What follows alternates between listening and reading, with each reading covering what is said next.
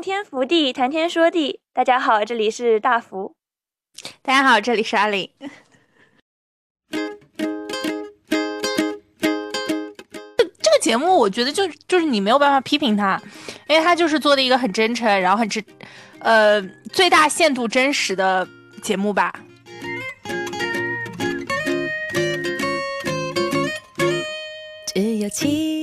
我们无法理解普通人，然后你再品这个《西游西游记》这个名字，不就觉得挺好笑的吗？就并不是西天取经的辛苦了，然后不比不如改名叫那个什么《巴别塔式悲剧》。哦哦哦！眨眼，但是我带入自身了以后，立马来的是一种焦虑感，就是我会想。他们都在好好活着，我我在干嘛？我在看他们好好活着，我在浪费时间。所以这就是分账综艺这个想法的开始。然后分账的话，不只是收入模式的改变，还有这种内内容生产机制的改变。比如这种大平台的话，它有一，它就完全被那种短视频平台给冲击到了嘛，所以他们得需要进行那种新尝试。啦啦啦啦啦，酸甜苦辣，爱是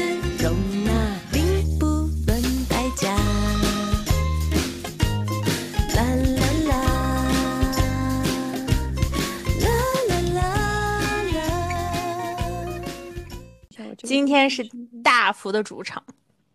OK，上一期的时候我们说了阿林的下饭综艺名侦嘛，然后这一期的话。就说一下我的下饭综艺，然后并且这个怎么说呢？这个节目的定位它就是下饭综艺，叫做《闪亮的日子》。然后我们可能是全平台第一个，就是作为专题或大概率可能第一个讲这个综艺节目的，真的很糊。我都能预大大福真的是专爱胡逼，大福真的是专专注挖掘胡逼一百年，他就是个胡逼挖掘机，都不是十八线、二十八线，那也不至于。这个节目里面的嘉宾，但是你看，就是这样的话，我已经能预见这期的收收听量了。因为我去搜了一下，就除了就真的是全平台，除了有一期他是作为受邀嘉宾，当时去就是他是节目制作人，就综艺节目制作人，然后作为受邀嘉宾，当时是去试看了这个节目之外，就是就提了一嘴，等于是算是宣传吧。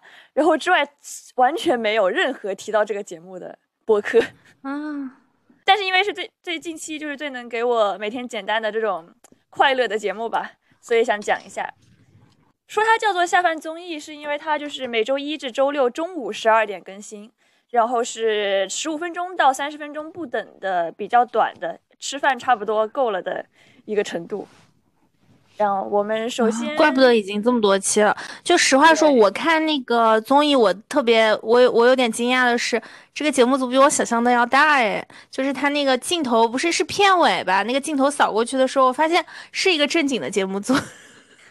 大千还是做了很多的嘛，像是，哦，不过蘑菇屋是他比较对蘑菇屋，然后还有就是创造营二零一九期也是他就是剪辑的，令人心动的 offer 也是他剪辑的。他之前是作为剪辑公司，这是他第一个就是开始前期策划了的一个节目。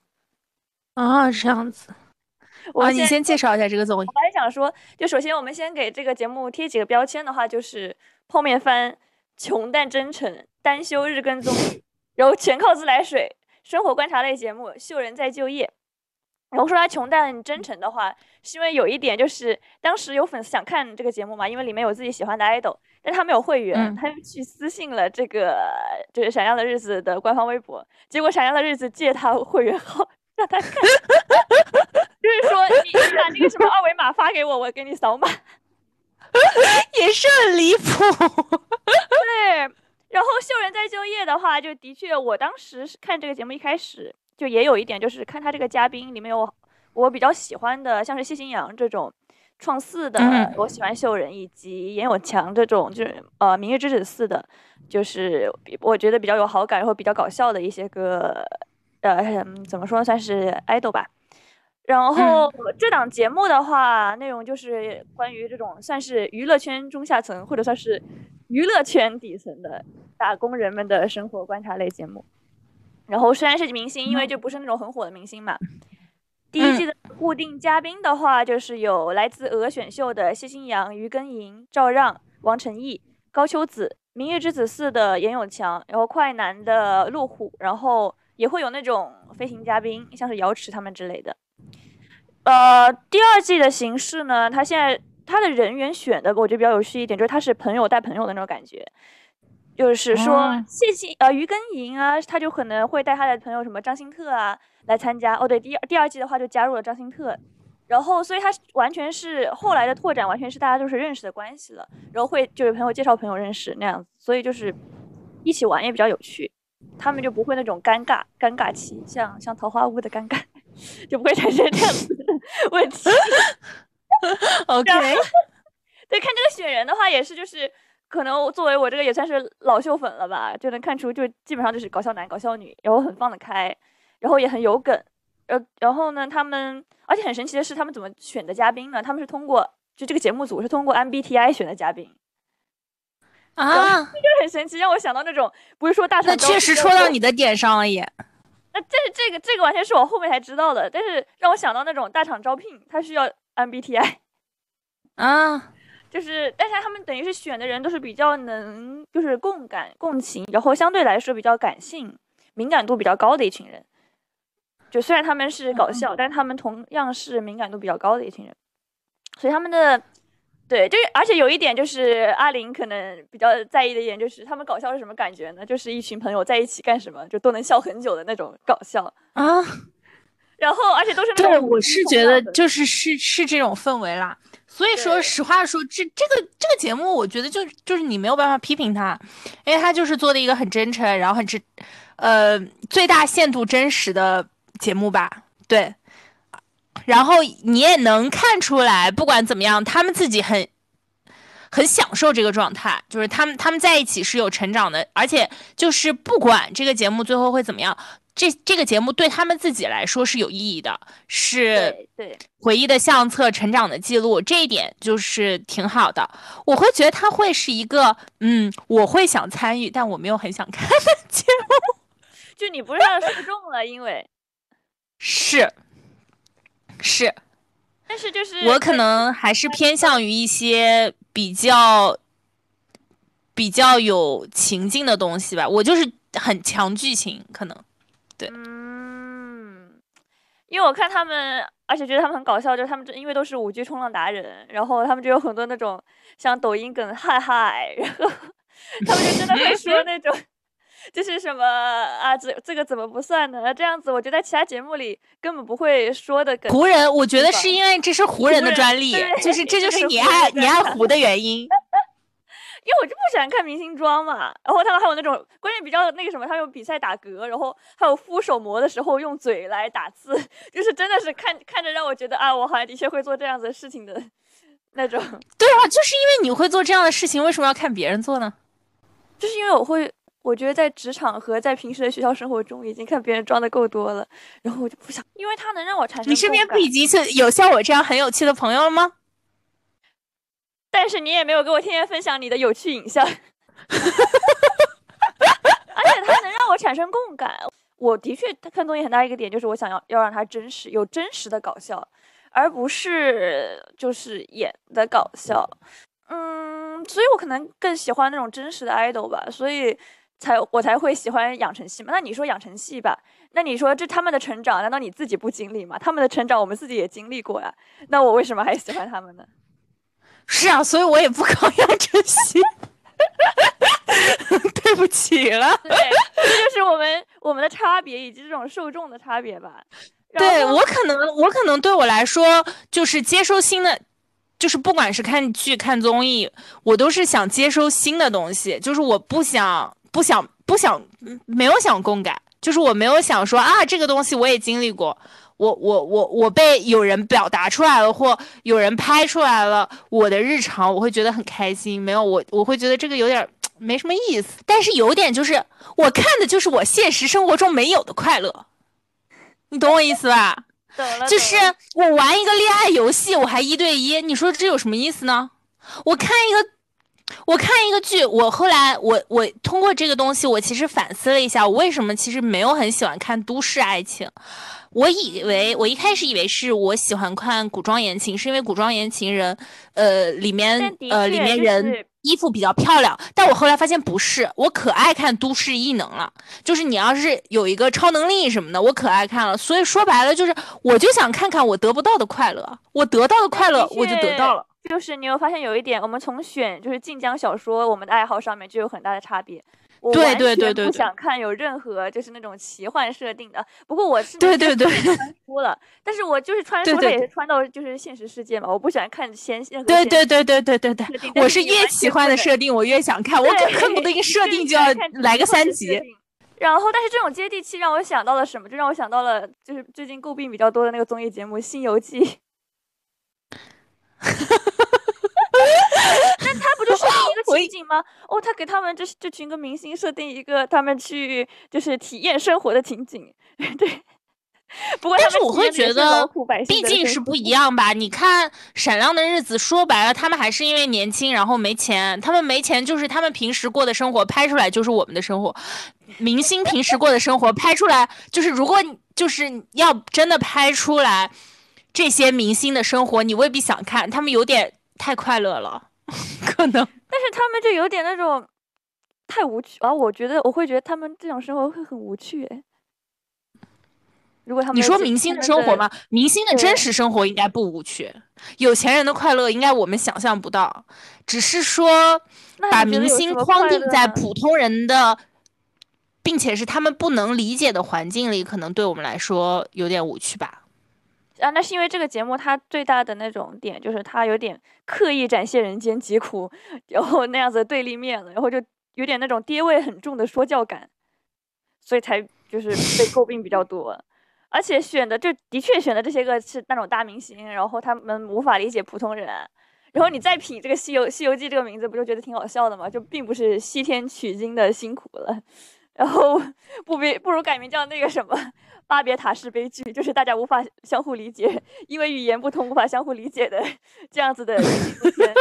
不过 这个有点损。啊，嗯，可以说的吗？主播危险发言。这个导演他本身就想说，他说他他想拍纪录片一样的综艺嘛，他一开始他就想这样定调了嘛。但他这个纪录片就是说调太重了，而且不过从这一点来看啊，从巴别塔式悲剧来看，它的确是讽刺意味很重的纪录片。对啊，就是它的效果也达到啦。它的就是如果说不能共情，拍出来也拍出来了。如果说能共情，那那感情好。但是确实是有很多人就是不能共情的呀。我觉得他就是不知人间疾苦的呀。呃，这个是不是？其实这个有，呃，是不是有点像？说白了，有点像明星版的变形记嘛？就是把它塞到一个它不属于。呃，以前不属于，未来也不属于，永远都不会属于它的情境里，他当然不能理解这个情境在发生什么，这也是很正常的吧。但是变形记的话，其实也是有，就是那种真的变了，然后有能理解的小孩。但是这大问题是他们是小孩啊，小孩的可塑性的确会比那个要高啊。对啊，不过我们回到就闪亮的日子，然后我最近不是还看了那个嘛，姜思达的地狱计划嘛。然后他是那种聊天形式的嘛，但是因为姜思达他这个人本人就很喜欢那种自我剖析，那这些小爱豆的话，他就是没有那种很多的沉淀，那他们就是有点那种通过这种经验和过往，然后他们背后就是他们不是观察类嘛，他们在讨论的时候，你就会能感谢到感受到一些那种通过生活呈现给你的这种反应。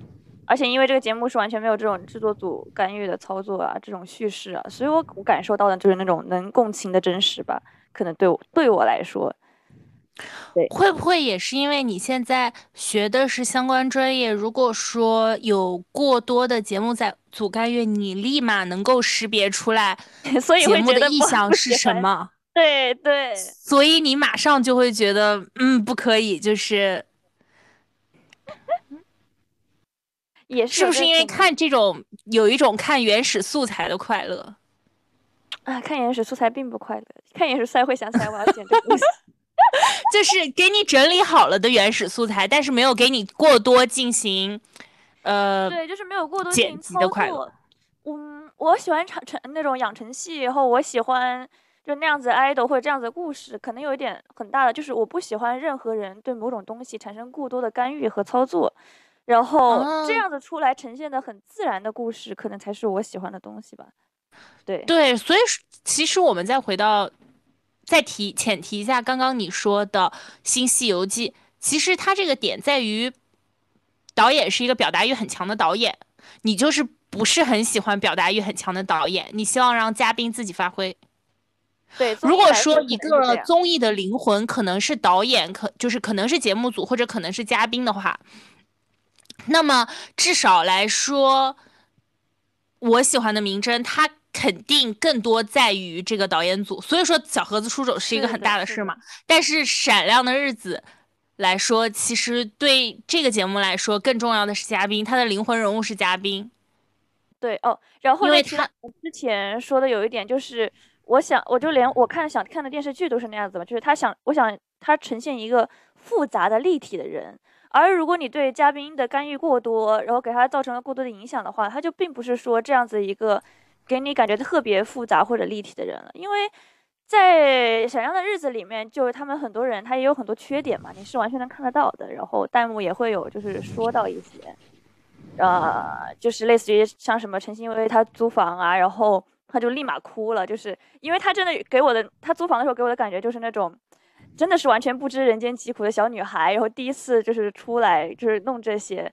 因为我自己就是在租房啊，或者说跟中介掰扯之类的，我有的时候就是也会感受就同样的那种感觉。哦，这可能也有，就是共感。啊，但是你很坚强啊，你不会哭的吧？对我很坚强，我不会哭。在我的呃留学生漂流生活中，对，然后可能因为我也是留学生漂流嘛，他们这群全都是北漂沪漂，他们这里面没有就是北京上海人吧？对他们都是北漂沪漂。对啊，我会觉得我咱们呃咱们留学的时候可能遇到的困难比这个要大一些，离家人也更远一些，我们都 OK 了。就我会觉得你们没啥呀，就这么过呗，挺好呀。对啊，就挺好的嘛。那你看，第一天第一天过去没有被子这个事情，就是应该租房的人很容易都经历这样的事情吧？没有被子就盖衣服呗，睡沙发呀。我就看严永强第一集，这个就是租房，然后刚去没有被子，啥都没有，这个看起来我觉得特别有趣，就特别有共感，因为我们之前也是这样子。是，所以就是因为我们之前是这样的，我的反应会是，那，就那就这样呗，那也没啥呀，不就是大家大家不都这么过来的吗？为什么还要再看一遍？我们喜好的差别了。是是，然后最后就是把这个介绍结尾一下的话，就是之前有几句，就是他们这几个嘉宾在这里面体会到的一些感想，就第一季结尾的时候他们说的，我觉得几个说的挺好的。一个是路虎说，就在这个节目中，平凡也会被看到。这但是哦，但是你不想看平凡。然 后，Gaga 钟英俊就是他们作为观察的主持，然后他就说，就是长大的话，你会发现，就是一个很不开心的事情是，你会失去一些能力。可是我有在这个节目里感受到，就是这一段时间来为数不多的真诚。我觉得他这句话也是怎么说呢？说明就是他作为这种在娱乐圈的这群人吧，可能感受到的一些这种体会吧。我觉得也是，就是这个节目对我来说还有一点很就很重要的就是真诚吧。对。嗯，呃，我很喜欢真实的人，喜欢疯子和搞笑的人，但是啊，不是说疯到爽姐那样的啊，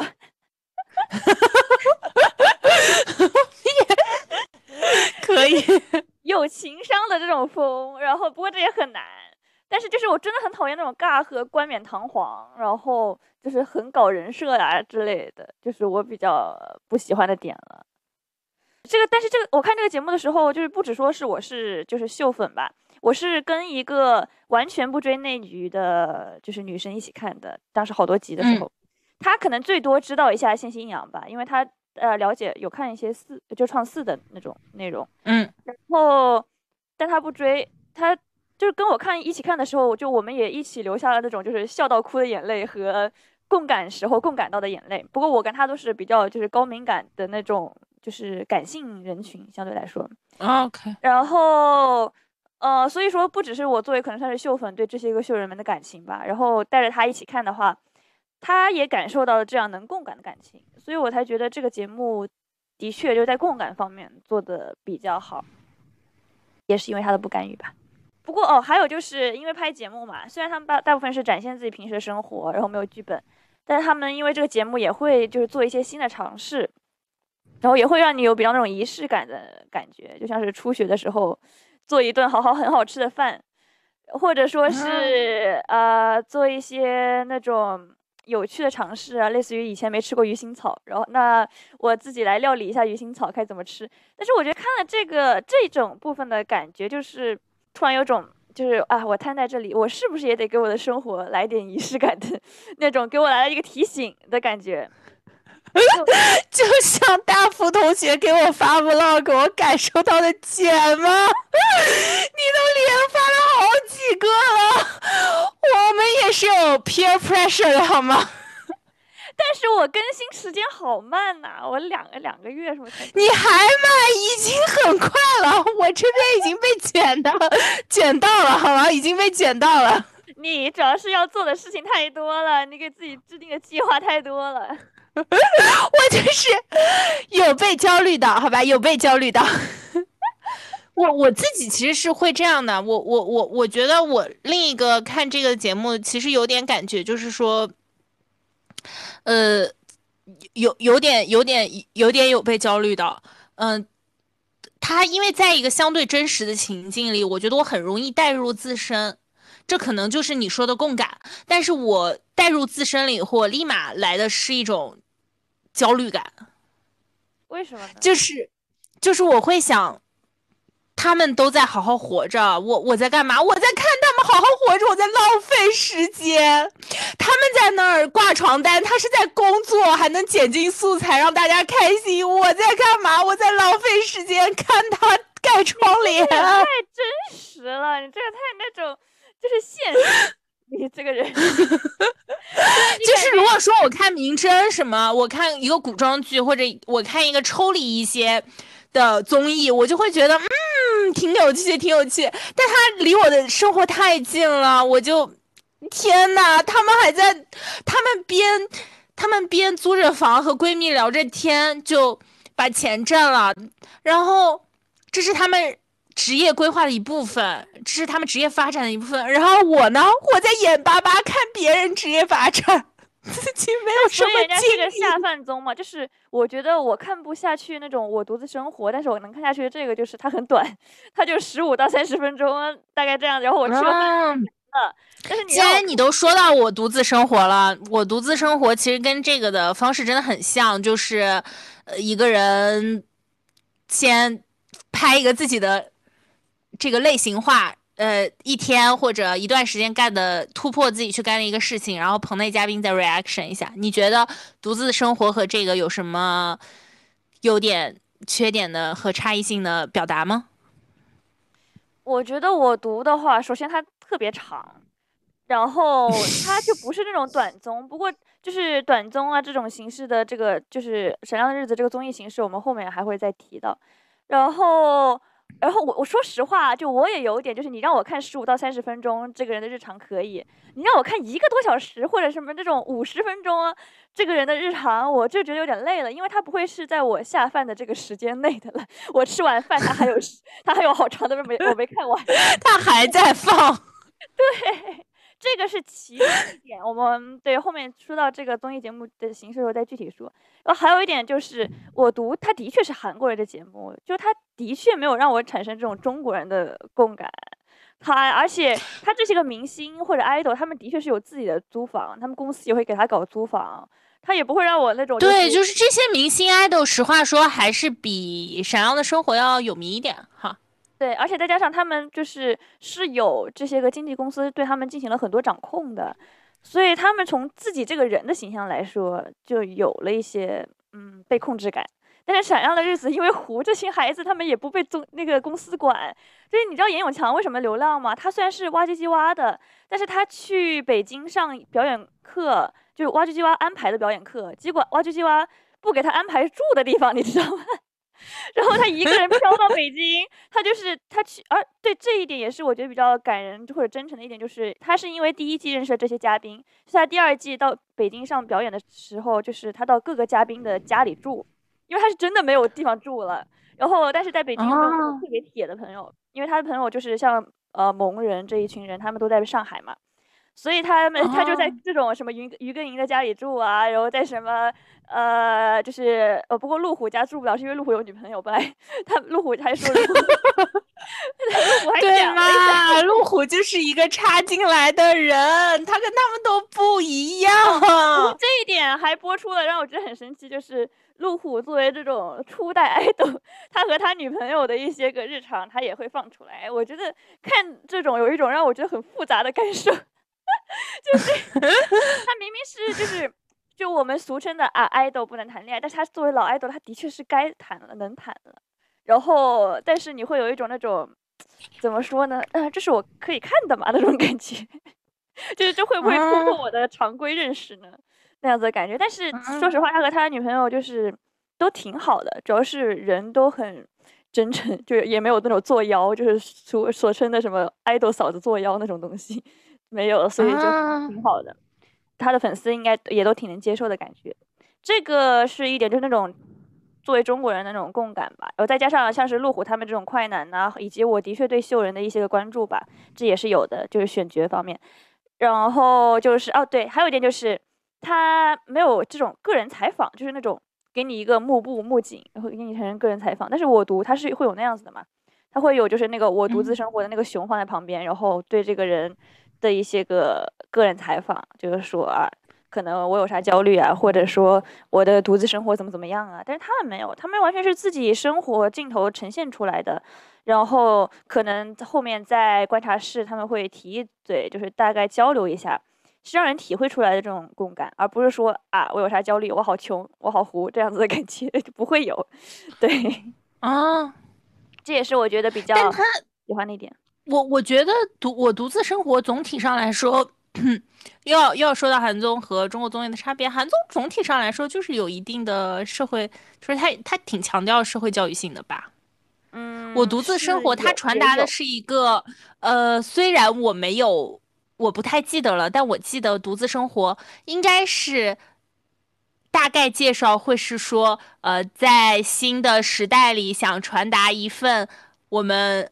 就新的时代里，人们可以这么生活。他们通过展现，呃，这些生活要有一定教育意义。但《闪亮的日子》感觉就是记录而已，记录就好了。对，就是展现，就是记录。对，这也这也不也就说到刚才我们 的 就是分歧的点了，就是感觉我真的是不喜欢看那种有任何干预的东西。对。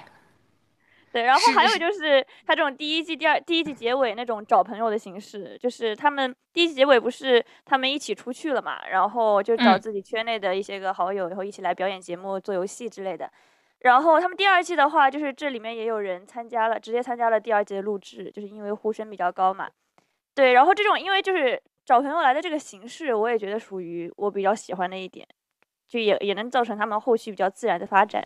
以及可能因为在那那样子的大环境下，都是，嗯，我觉得都比较有趣的人，就真的是人的朋友都是 跟你有一些相似性的，在的。我们的相似性是什么？我们有相似性吗？我们相似性没有吧？没有吧？我们的相似性是是嗯，都好看，都是社牛。不要说我是你，我是这是一个非常大幅的回答，都好看，都好看，都好看，都有趣，难道不是？那倒不能这么说。我我我其实，你这么一说，我其实看下来，我又觉得这个节目有点像播客，哎。啊，那的确，你不是听播客，你也不能不是很喜欢听别人的那种就比较 personal 的闲聊嘛。啊，是是是是是是是，对对对对对对对，我自己虽我我对我们这个节目，其实我也会倾向于不把话题调的那么个人，呃，聊的那么个人。对，然后我本身我我听也是没有特别想听别人个人的东西，我会稍微有一点儿。起鸡皮疙瘩的感觉，我会觉得我可能就是像你说的，这个是我能看的吗？或者说这个是我想知道的吗？就是未必我想知道。那你是不是就是？那你有看就是我分享给你那个姜思达的 DV 计划吗？他们不是也是？我有看，我有看。这个我会觉得是他告诉我的，我知道也就知道了。但确实，这种 DV 计划我应该不是会追的。长期看的类型，嗯，对我这不是我想看的类型。我对于窥探别人的内心这件事情心里发怵，我觉得。你是不是就是那个什么英美留学给你带成的对别人的隐私权要 很注重的感觉？非常保护，就是就是，嗯，我会觉得他有点儿，他如果说是，我我其实听了也行吧，但是我我我我听了听完了一集，我就没有太有勇气点开下一集这种感觉。嗯，所以我在思考一个就是。单干单干的机会就是，我想看看个那种，因为我们是往后可能会邀请朋友来说，就是关于自己比较 personal 的故事嘛，那种比较闲聊形式，就 free talk 的那种。然后，但是就是呃，就是最近也有一个朋友可能要参加入我们这样子的闲聊形式嘛，对。然后我拉了一个小群，但是我当时发完这个主题，他他当时跟我说，就是那个呃，可能就拟定的这个嘉宾嘛，他当时跟我说的时候，呃，我就会我就在想，阿林会不会觉得？就是太私人了一点，这个聊哦哦，我我这个没有关系啊，这个这个这个这个朋友过来聊是没有关系的，朋友过来聊是没有关系的，我自己会有点发怵，就是不太会是你那种自主点开的东西，对，嗯，然后播客的播客的个人内容其实也是，我听了以后我会觉得。嗯，真的蛮好的，而且它确实能给我一些人生的启示。但是我自己要再点开的时候，我就会发怵，我就会觉得这不是一个能让我安心的内容，这不是在我舒适区里的内容。嗯，但是我特别喜欢分享这种东西给我的朋友，然后我们就会展开那样子的话题，就是类似于我最近分享的那个什么，哎，我分享给你那期是金靖的那一期吗？就姜思达那个，还是说就是不是的，是一个导演小导演那一期。哦，爱无能是个达人，是个留学，也是个是个留学之后的 UP 主，好像。对，在剑桥读哲学博士。我发现我对对对对哲学专业的人都还挺有滤镜的。然后，哲学专业的人确实很不一样啦，确实很不一样，和和我们和我们和我们看到的眼中的世界应该不一样吧？嗯，那也是，那这也的确是，的确这也的确是就是另外一种体会了。OK。我这个跑题跑的也是，但是没关系，这这就是我觉得还挺有意思的闲聊模式。我们刚才开启了闲聊模式，我 主要是我们就聊着聊着真的会就发散到其他地方。对，啊，不过反正对这个期，反正我们这一期节目肯定听的人很少。所以 我们就是大呃大幅想偶尔也可以发发疯，对吧？我们也不能只看别人发疯，偶尔我们自己也发发疯。我们我们这可不算发疯，你去听姜思达的播客了吗？姜思达的播客确实确实确实就是有点被吓到。实话说，我自己我觉得有点被吓到，真的有点被吓到。我觉得这种东西，如果是发生在我身边的人。就是偷偷的说，我也是曾经就是见过一个姑娘，然后跟她不是很熟，但是她有发，突然就更了一个视频，然后这个视频就脸对着镜头说，意思是就是我被渣男骗了。这个我立马就是觉得天哪啊，这个我不是知不是很清楚，我该不该听？嗯，太太太太个人化了。嗯，然后姜思达的节目给我的感觉也是，他突然就是那个脸，我不管他的脸有没有怼到我镜头，但他的心真是怼到我的脸前了，而且有一点心碰到我的脸前面了，我一时不知道该如何接受，而且他就是。他之前参加了一个就是播客的，就另外一个人，别人另外几个女生一起做的播客的那种采访嘛，他们也是朋友嘛，然后就讲的时候，那几个女生就很正常的讨论一些个内容，就是像我们这样子比较深，可能想去深度啊这些内容，但他就会拼命的把这个话题带到自己很 personal 的地方，就类似于说啊，说到这个爱情，说或者说到我的感情怎么怎么样，或者那几个女生就一直控制这个走向，不要走向他的感情，就。知道吗？就是那种感觉。我可能，我可能，如果是其中一个人，我就已经焦头烂额了，想堵住他的嘴。天哪！我觉得最后就是，我还挺想跟他他就是聊天的，我想听他的爱情故事。好的，好的，好的。那就除开内容外的因素吧，就是让我们讲一下《闪亮的日子》，就是比较创新的一个形式，就是它是叫做分账式综艺。它分账式综艺，你解释一下，我没太听懂。我我要开始解释的，然后就是说。它呃，首先它刚开始刚开始播第一季的时候是真的很糊，在腾讯平台播出的嘛。然后第二季开始有了一些人气，所以在腾讯、芒果双平台播出。然后这个节目，我对大概介绍一下，就是它是由大千影业制作而成的，就是原本是作为后期制作公司制作了《蘑菇屋》《创造营2019》和令人心动的 offer 这种 S 级综艺。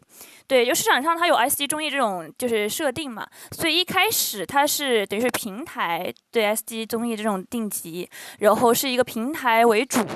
进行策划制作的，然后后期这些个他们只是做后期了，制作对。然后《闪亮的日子》呢，它其实就是从开头策划开始，由这个大千这个制作公司担任的分账式综艺。呃，分账的分账式综艺，它是分账呢，就是和这个腾讯平台进行分账。呃，这个开始的话，它是这样子，就是这个大型影业 CEO 就是赵玲玲嘛，他这个制作人，他说就是一次这个分账式综艺是什么？就是一次有效的观看就能分账一块钱，这种比较透明的分账形式，因为它是会员制的嘛，像腾讯平台之类的，就是。呃，这个节目也是会员才能看的，所以就是会员进行了一次有效的观看，他们这个节目组就能类似于分账一块钱之类的，这种透明、很透明的这种制作方式。然后这样子的话，只要控制好成本的话，就可以做一些类似于像是这种比较垂向的这种尝试嘛，就是你可以开始发展这个节目了。所以这就是分账综艺这个想法的开始。然后分账的话，不只是收入模式的改变，还有这种内内容生产机制的改变。就类似于那种，就平相对于这种平台给综艺制作公司分发策划好的这种项目啊，或者分发赞助商这种类型，呃，变成了大秦影业这整一个制作公司，就是全权负责把控内容创意，就给了制作公司很大的一个自由度嘛。而且网综的话，其实自由度本来就强，然后再把这个全权交给创意人去干的话，它等于是就是增更增强了这种自自由度。然后大千的话，因为它是。后期制作这样子的公司，他就比较了解这一方面的内容，他等于是进行了一个前后期打通嘛。他们的编导就是以及也就也就是他们后面剪片子的这种后期。等于是编导和这个有点像一个特别轻量型的综艺，是吧？就是什么都是我来干，减低了成本。它像什么？他像那个 UP 主，他变成了对你制作的人、可能出镜的人以及后面那个都是同样的人那种感觉，就他像是 UP 主自己进行制作、进行制制对，所以我有点想说，这个有点像剪 Vlog，这个东西就像一个 Vlog。对，它这个东西就像是一个。然后分为两部分，一部分人是这个人出去拍 Vlog，一个一部分是找了一群人看他 Vlog 的 reaction。对，然后他也很像。就是之前 B 站好多那种游戏博主，或者像是之前 B 站的那个阴阳怪气组合，他们火嘛，也就是因为他们就是进行这种日常生活，然后会自己拍自己制作，所以他们火了。或者小潮院长这种游戏型 UP 主，对他他们就很想很像这种形式，因为现在来说嘛，你如这种大平台的话，它有一。它就完全被那种短视频平台给冲击到了嘛，所以他们得需要进行那种新尝试，因为短视频平台的冲击，大家也不太能接受那种就长综艺，很多时候你更多是去刷这个短视频了。像是你吃饭的时候，有的人吧，就是因为短视频平台产生的习惯，有的人他吃饭的时候也不太会去看那种，而是边刷这种短视频边吃了，反正也不需要两个手吃饭嘛。啊，就像我们其实。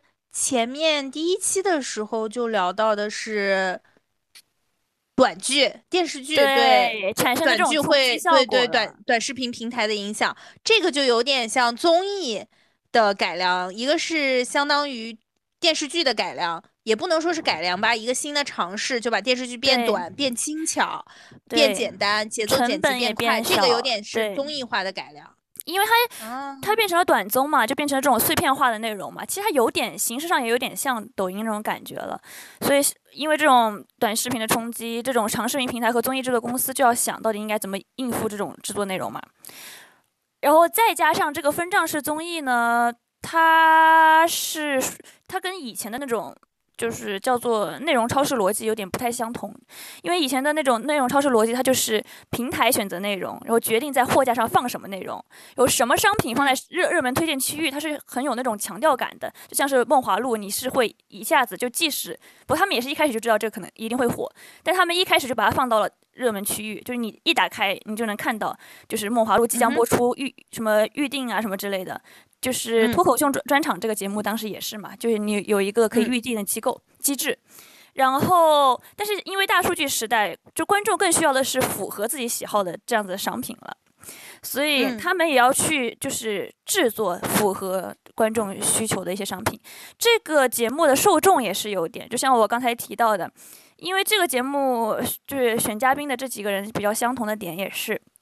他的受众以及我感觉就是推荐我看的那个女生也是，我们都是那种从哦，首先我们都是就是被就是从追韩星回到了内内娱，然后这个环我们为什么能从追韩星回到内娱，就是对我来说很大的一点啊，这是我比较主观的个人看法啊。就是我开始累了，对于那种被包装好的商品，开始感受到了厌倦。我想看的就是那种自然的原始。那你看，就以这一点来说，我就会想看这个综艺。因为，而且我们基本上回来的第一个节目就是《明日之子四》，就是严永强的这个综艺。《明日之子四》的最大一个特点就是最大几个标签就是野人，就是他们会那种录着录着就跑出摄影棚，就是我想逃离这个世界，那我就逃离了这个世界的那种自由人。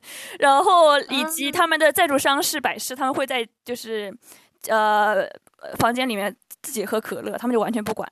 然后他们会在他们最离谱的一点，还有就是他们出道之后那个哇唧唧哇的那个年会，什么元宵节还是什么之类的，他们就自己在台下藏酒，但是被粉丝拍拍到了，就是很搞笑的一点，就是他们在就是瓶子里面藏酒，然后还跟旁边的人说，就这个是酒，然后说之类的。所以这个综艺也有点像，就是被为他们量身定制的这样一个综艺，就是你自己玩控制了，我不让你自己玩。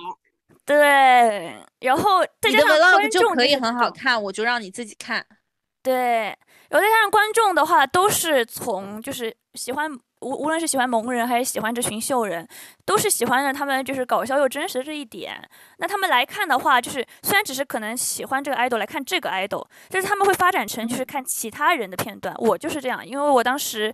就说实话，我一开始是看谢欣阳的这个片段嘛，只看他的片段。但是后来，而且我一开始是对这里面嘉宾，类似于赵让，就是这种，就是 Rice，他原来是 Rice 前成员嘛。但是因为 Rice 他是本身是带有一种全塌房的这个标签在的，我一开始对他是有一点点非好感的，或者说是。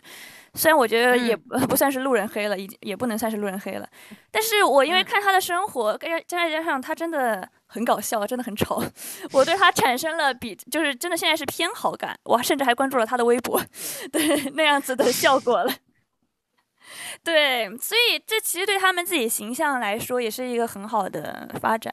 因为看到了更真实的他们，而不是就是呃网络上大家口口相传的这样子的，只是通过一些绯闻新闻看出来的他们了，更真实的人，更复杂的人了吧？对，这也是其中的一点。嗯，我觉得是更真实的人，但是到更复杂的人有到这样的程度吗？我暂时在节目中我没有看到能够特别激烈，然后挖掘人性的场面吧？你想要的，我说的复杂的人不是特别激烈挖掘人性的。场场景复杂场面不是我其实也没有你们那么你们想象的那么好吗？那也是有，我觉得他们这一点，我觉得很就大家激烈讨论啊，产生什么之类的那一点，就是有类似于谢新阳，他其实是虽然他是一个搞笑男，他其实。就是自卑感很重的一个人，然后这个后面也是有体现的，但是完全是通过他们在一起的这种聊天中，以及路虎，他是路虎，他其实很重要的一点是因为他是一个过来人，所以他是通过他的眼光，他是有很就是独到的发现的，嗯，这一点是一点，以及陈欣薇当时租房，他不是哭了嘛，这一点，然后很多弹幕就是开始那种打问号，然后开始对于他这一点有很多的不理解，但是。其实这一点来看，我觉得是展现了，就是啊，我并不是一个闪耀坚强的大明星的 那样子的感受。我觉得更多展现就是一个小女孩脆弱的一点嘛。就虽然我可能我租房我不会哭，但是我觉得就是你看她，就从她的性性格来看，然后嗯嗯，对她主要是她哭的也很让人怜爱吧。非常美丽，就很可爱，就是那种感觉。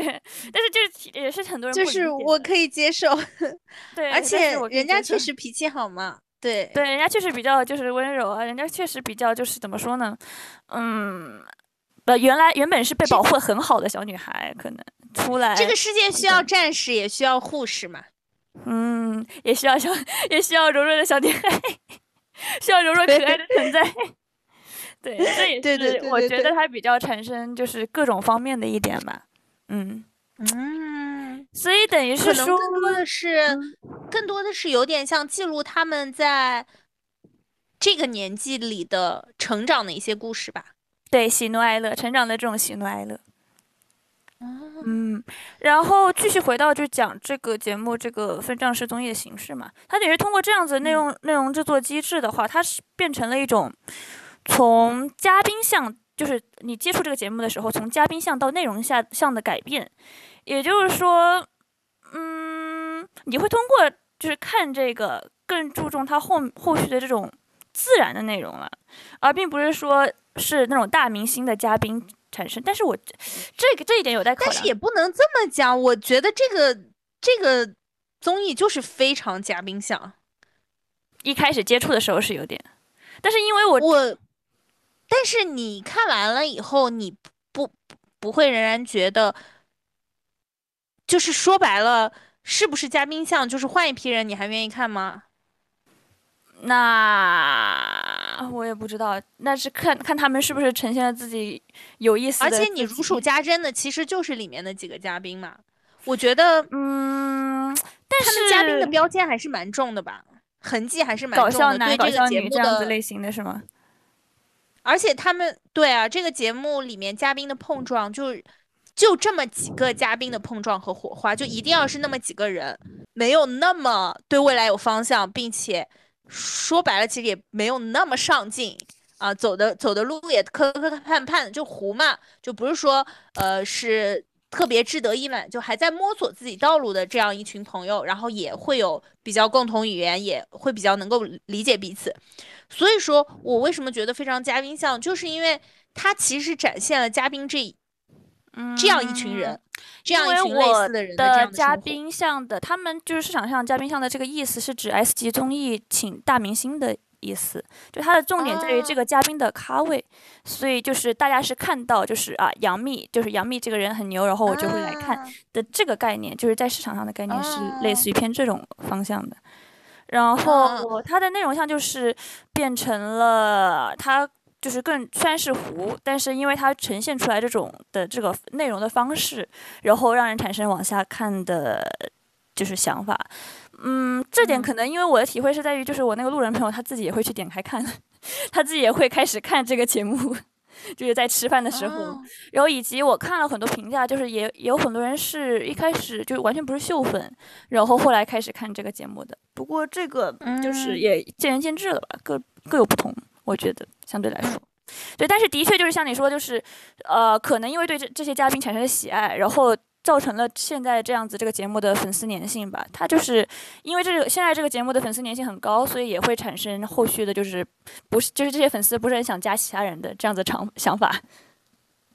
对，但是说白了，任何一个综艺到到后面粉丝都不想加别人的，就是大家都会觉得你你们这样就很好了，不要再改变了，但这基本上是不太可能的事儿。哎，其实我是比较想就是加其他人吧，不过可能是因为后续现在站，就是现在要加的人里面有我的孩子。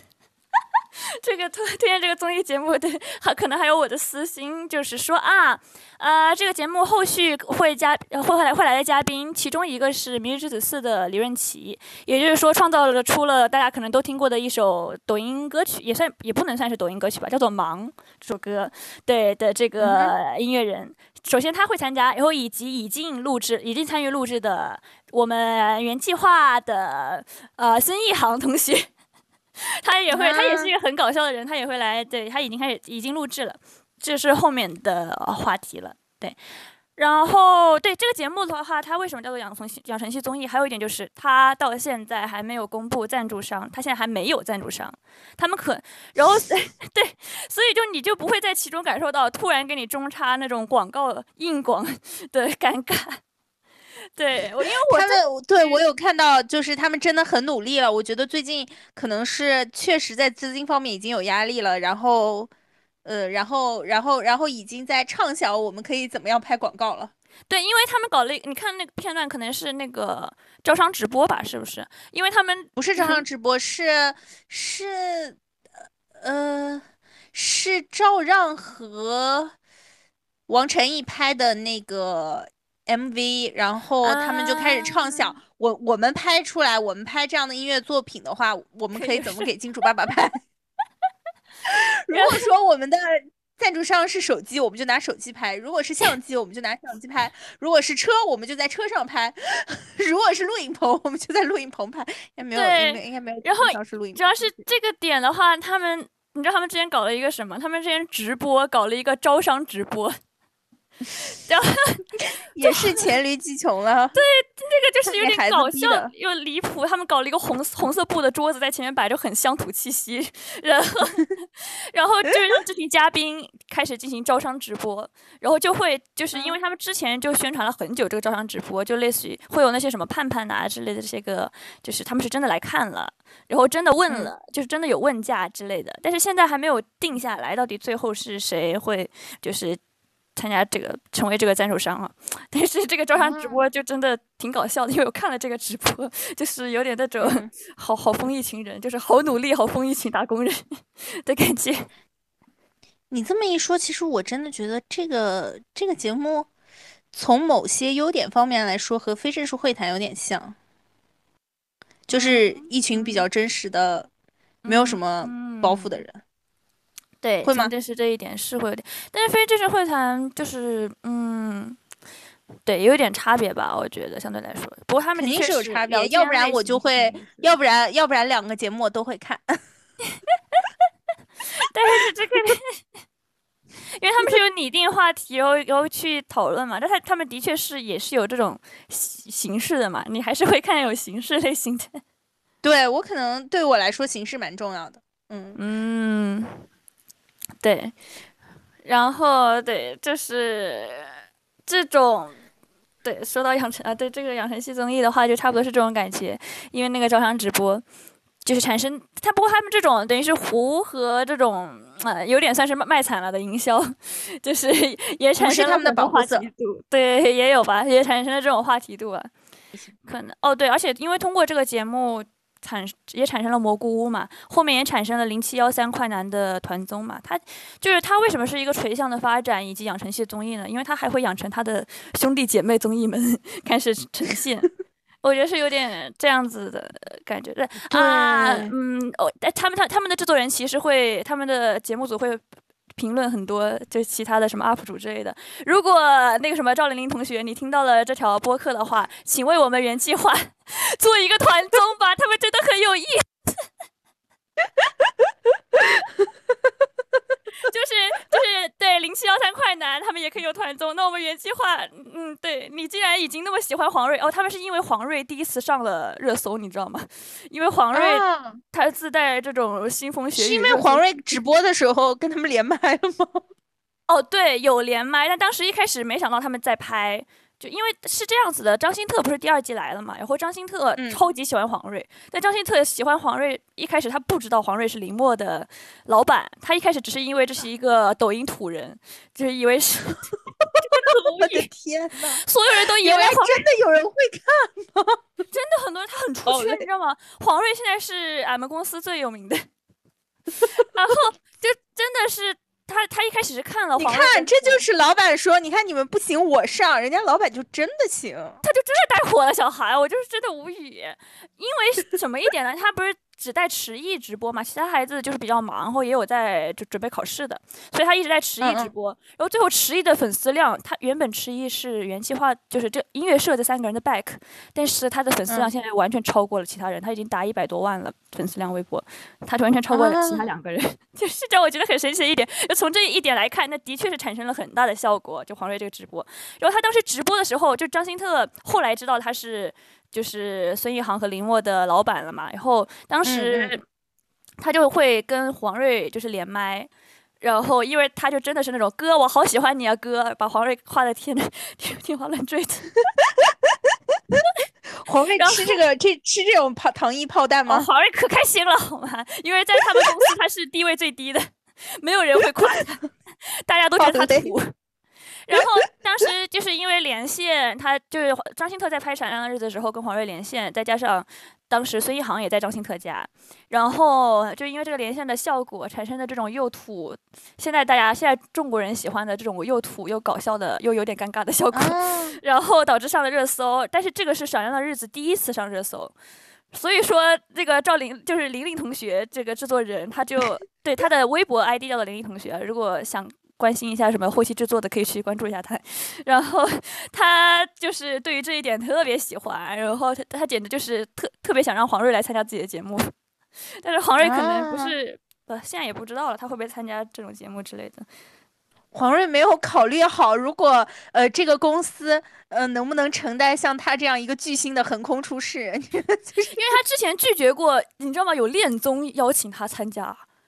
然后他拒绝，我就是这呃，这个恋综这个节目组是什么？就是很丑的我们，应该很好吧？就是就是，如果说能够请到嘉宾的话，就是我怎么评论我的老板谈恋爱？我看我的老板谈恋爱，天啦！话题度应该会有很多，但是就是黄睿拒绝了。我觉得他是有点二次元宅男的社恐。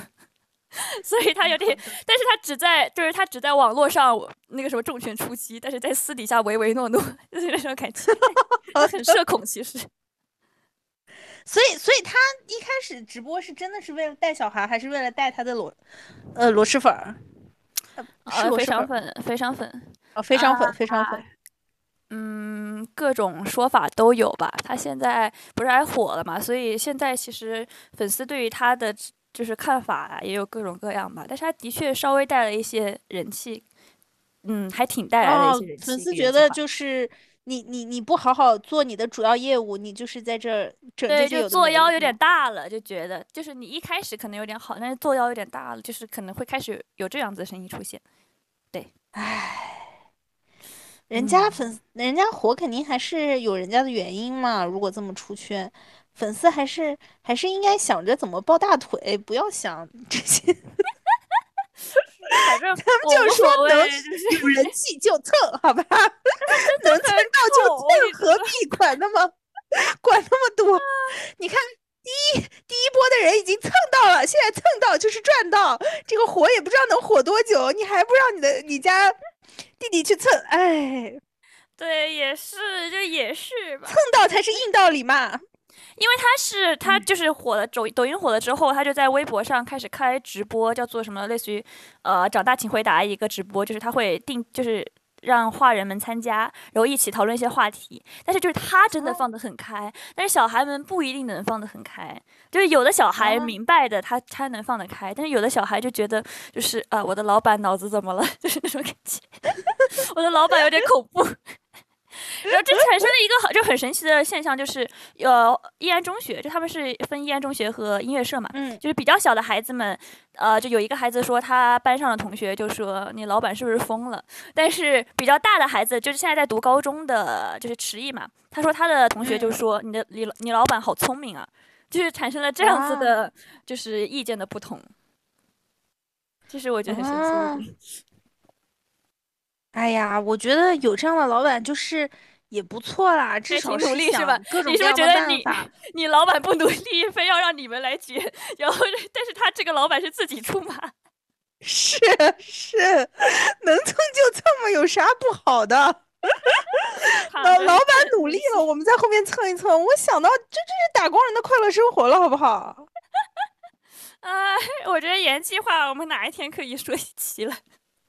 嗯，可再以可以照照现在这样子的风头，那我们这个就我们这个到时候题目名字里面一定要有黄瑞这两个字，就是我们也要蹭上，要蹭我们也蹭。黄瑞占了我，说的对，说的对，蹭蹭谁不是蹭？我们这边有嗯坏人忠实粉丝好吗？OK。然后我们哎，我们又跑跑的好偏呢，我们飞到东南亚去跑的好。偏，我们在说什么？OK，啊、但是其实我刚才也提到了，就是《闪耀的日子》这个节目的缺点，然后一个是就也是太真实了，可能会就是有不一样的受众群体吧，这个是一点。然后以及，嗯，它也不算不能算是缺点吧，这一点，以及就是粉丝粘性高带现在带来的问题，就是排斥新嘉宾和飞行嘉宾。对，现在是产生了一些这样子的问题，可能也是人气有点涨起来了吧，所以产生了对，以及但是我我我我会觉得哈，他是没有办法，是必须要引入新的嘉宾，因为说白了，这个节嗯目还是没有什么内容嘛，靠嘉宾自己生发的。但一个人，我会觉得他能给别人带来的惊喜是有限的是有限的。对，对如果没有新的嘉宾去带来新的刺激的话，说白了，看看一看，看一看，基本上你就能预测他下一步要干什么了嘛，就没什么惊喜了。对，所以我觉得这个就是现在的嘉宾产生的影响，就是以朋友带朋友的形式产生的这种节目方式，其实是我觉得挺好的一种选择的，挺好的一种算是创新了。就对于这种真人秀节目来说，嗯，以及还有一个缺点就是，我觉得卖惨强和穷强调久了容易疲劳，是产生啊啊，以及因为穷，就是他们那种歌曲表演的时候，他们是真的有歌曲表演，没有没有不不给你放歌的，因为没有版权。然后，然后当时这个还是有点影响体验了。对，就是王晨毅当时有一个跳舞那一段，他是完全没有配乐的，然后他甚至就节目组给你打上字幕，就是现在的切入点是就是《喜》这首歌的几分多少秒，请你们自行打开就是音乐播放平台，然后这就有点惨了，你知道吗？然后就结尾的时候，就是搞一两次可以，可不能一直这么搞。对，但是你也不能说就是他们是的确是真穷，他们是真买不起版权，可能就是 这个有点没有办法，你知道吗？呃然后但是卖惨这个东西就是得适度，你不能、嗯，是的，是对的？吧？你卖惨谁卖得过？而且没有肯定有更惨的真人没有歌曲我凭什么要把目光分在你身上呢？没有歌曲真的很影响体验，而且就是，所以当时第一季结尾的那个就是表演环节，所有人都是唱自己的歌嘛，然后以嗯及张新特唱了那个于佳韵的歌，然后在底下打了好多字，就是那种感谢于佳韵老师提供给我们的版权，就是看来就是于佳韵免免费给他们唱的，这让人感受到一股心酸。谢谢，感谢于佳韵老师。这这一期这一期这一期真的很像《闪亮的日子》呃粉丝向的招商引丝大会哦，以及 那但是没有人会听，因为这个节因为对会和这个节目一样糊。是的，我们我们上一期明侦就那个什么还有人评论呢，但是我觉得这一期肯定没有人评论。啊，这期上一期名侦有人评论吗？上一期人名侦我我我讲的不是很好，就 我太太激动了。你对你太激动了，然后我表感觉好像听起来让人觉得你可能有点紧张一样，但是你其实并不紧张。对，我不紧张，我我说名侦非常信手拈来，我感觉我说名侦还可以再说个好几期，如果单个到个人分享的话，我有好多想法要说，但是那一期确实是有点太激动了。我发现我发现聊天的问题就是，不激动的话聊不出效果，激动的话聊得磕磕巴巴。所以我，嗯，对，那我们这个节目也是一个养成系节目啊，就是能看到我们对于情绪控制的 更改、改变、成长。那我这，哎，首先我觉得们就们是闪亮的，我们是 我们也是闪亮的日子，我们也是闪亮的普通人嘛。那这不也是我们真实的故事吗？哎，上升了，这个价值有了。这一期，上升了，上升了，升华了，升华了。对呀、对，反正我觉得我们后续还是有成长的。我嗯，值得期待。努力成长吧，也可能成长赶不上变化，但是能成长就够了。对的。那到这里，我们真的这一期也有很多发散。到这里，我们们这期录的调性也很像闪亮的日子，就很离谱。但是我真的还挺喜欢这种，就是有点比较有发散的闲聊的。不过这样时间线就很难整理吧？这我觉得也不一定需要。这期录的感觉就特别特别特别，让我的感觉是，有时候我都怀疑我我们是在录还是就在闲聊条儿。所以这样才自然嘛，这样才不会产生那种嗯，很像就是录制假假的感觉吧？可能。反正，所以我们我们在做节目的时候，其实两个人也有取向。我的取向就是按照按照按照形式来，然后你的取向就是随便发散闲聊，对，闲聊天。嗯，OK，把我们俩的取向都聊明白了。对，我们后面也可以做一些闲聊式的聊天嘛。嗯，就是。到我们想不出这期要说什么了，就来睡一期。不要把这期，你不要把这一点给点出来把这一点点出来，我就不好搞了。我真的，我看有那种我们可以互相问问题之类的。我们有什么好问的？我们真的可以闲聊好奇吗？对对方，我觉得我被你看得很透了，但是我没有很看透你。呃，对，阿林之前有一个形容，就是我是阿林学的博士了，已经。是你自己说的，这不是这不是你之前的，就是那个什么我引用的嘛？我记得当时有大概大概讲一个概念。对对对，但是但是我觉得我就是很很容易读懂，你就有点变化多端。我是一个。我的主题曲是看我七十二变，哇！我看你的表情，我就觉得不对。我本想唱的，但是我觉得还是不开麦比较好。你唱吧，唱吧，唱吧，唱唱一个七十二变，咱们结尾了。怎么唱呀？看我七十二变，这话不是这首歌，这是爱情三十六计。唱什么？OK，我不记得七十二变怎么唱了。七七十二变是孙悟空的吗？有这首歌吗？好了，我们到这里可以没有这首歌。好，大家拜拜，我们下期再会，我们下期再会。OK，拜拜，拜拜，嗯，拜拜。独家社交